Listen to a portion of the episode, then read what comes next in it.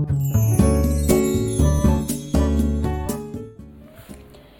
はようございます。滝真由子です。今日は7月31日月曜日の朝です。今日で7月が終わりですね。いや早い。子供が夏休みに入ってからもう10日も経ったのかっていう気持ちもしますけど、えー、昨日は暑くてあの大変でしたが子供の習い事プールに行っていやそれがなんか急に上手くなっていていや嬉しいなすごくなんかこういうのが見られるって子育てのありがたみだな醍醐味だなと思ってました。背泳ぎかななんかしてましたけどすごく上手になっててなんかね嬉しくて胸が熱くなりました。あとはもうあのちょっと昨日暑すぎたのとちょっと子供にね向き合ってあげたいなっていうのもあってあのご飯をもう手のかからないものにして2人でたくさんこうボードゲームというかねなんかやりました。ドラえもんの旅行ゲームみたいのがあってそんなのをやったり学童で習ってきたトランプのゲームをやったりたくさんそういうのをやってあの楽しかったようでよかったです。こういうのがあるとまあ夏休みっていいよなっていう気がしますさて今日はえっ、ー、と自力ではどうにもならない苦境を超えてきた人の強さをリスペクトするという話です。えっと、経済的にね、恵まれない環境で育ったりとか、まあ、例えば良い教育が受けにくい地域に生まれたり、まあ、親ガチャって言いますけど、まあ、親のいろいろ負担を受けさせられたりね、借金を世話されたりとか、まあ、ちょっとこう、育児放棄する親がいたりとか、まあ、こう自力ではどうにもならない不遇を経験した方、私の周りにも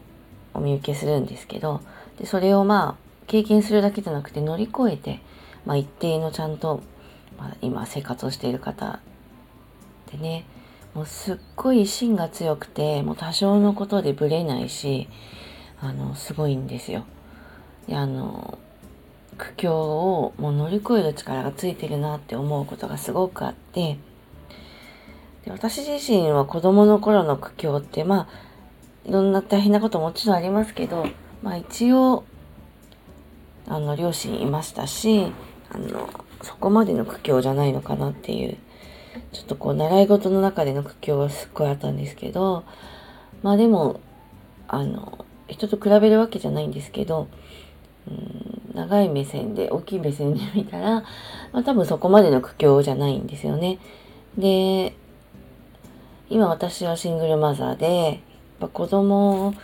がに親が一人だっていうことってまあかわいそうだとかね言われることはよくあります。でもそれについては慣れていて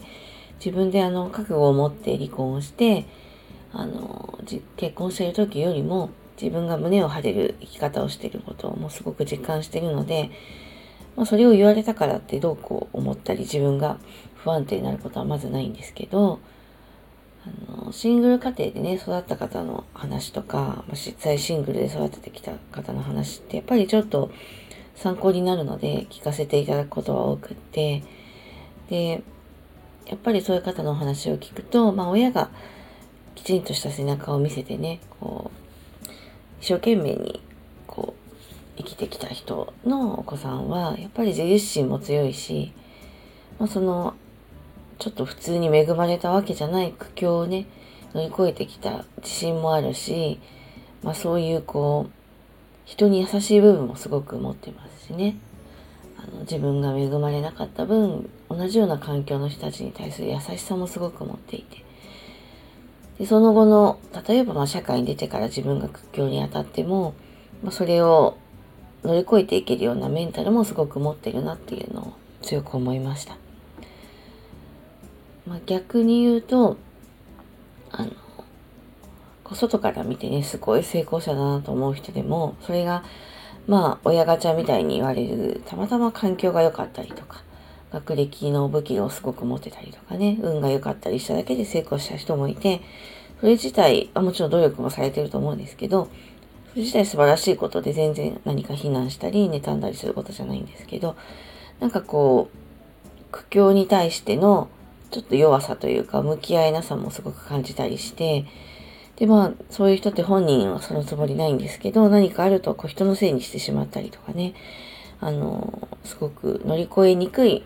ような状況もあのお見受けしてでそれを見て思ったのは私の父もあの学歴がない中で企業の中で結構大変な思いをしたみたいでまああの自分の本意じゃないこともたくさんしてきたりあのしてきたみたいなんですね。で、まあ、ちょっと家庭環境も恵まれなくて大変なんですけどあのそういう人のまあそうですね苦労して超えてきた人は、まあ、なんかすごく芯が強くってその後多少の苦境にあってもまだ結構乗り越えてるなっていうのをすごく思いました。で、シングルの家庭とかね、経済的に大変な家庭で、まあ子育てされてる方いると思うんですけど、私みたいにね。でもあの、周りにいる大人がね、近くにいる大人が、やっぱりすごく懸命に生きてるかどうか、その背中を見せてるかどうかってすごい大事で、私はそれってあの言葉じゃない部分ですごく伝わるんだろうなっていうのも実感したので、まあ、目の前のこう形だけの幸せみたいのだけじゃなくって子供が大人になった時に、まあ、本当に芯の強い子に育つかどうかっていうのが、まあ、私も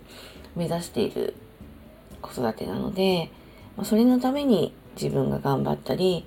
あの何か迷った時の方針ってそこを軸に決めたりしているので今ね大変な状況にあったりとかなんでこんななんだよって例えば恵まれてる人はいいなって思ったりとか私もそういうのゼロじゃないので思うことありますけどでもそれでも今あること目の前にあることを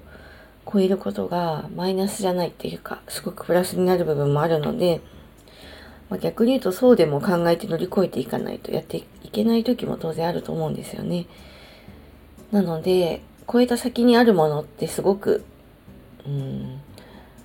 自信にもなるし力にもなるしもしお子さんがいればもうすごくいい背中の見せ方にもなるのでそこはあの前向きに考えて大変だけど一歩一歩乗り越えていっていただければなと思います。あの、このラジオのテーマにもありますけど、人生は長いので、今私40代で、この40代がもし苦境だとしても、70、80、もしくは100歳近くで見た時には、まあ、笑って考えられるかもしれないので、そこは考え方次第かなとも思うんですよね。なので、本当に苦境を超えた人の芯の強さってすごいんで、まあ、苦労しないで生きられたらもちろんそれはそれに越したことないんですけど、そこはそこで、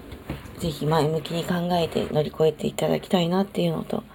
まあ、そういうのを超えてきた人って本当にすごいなと思っているので、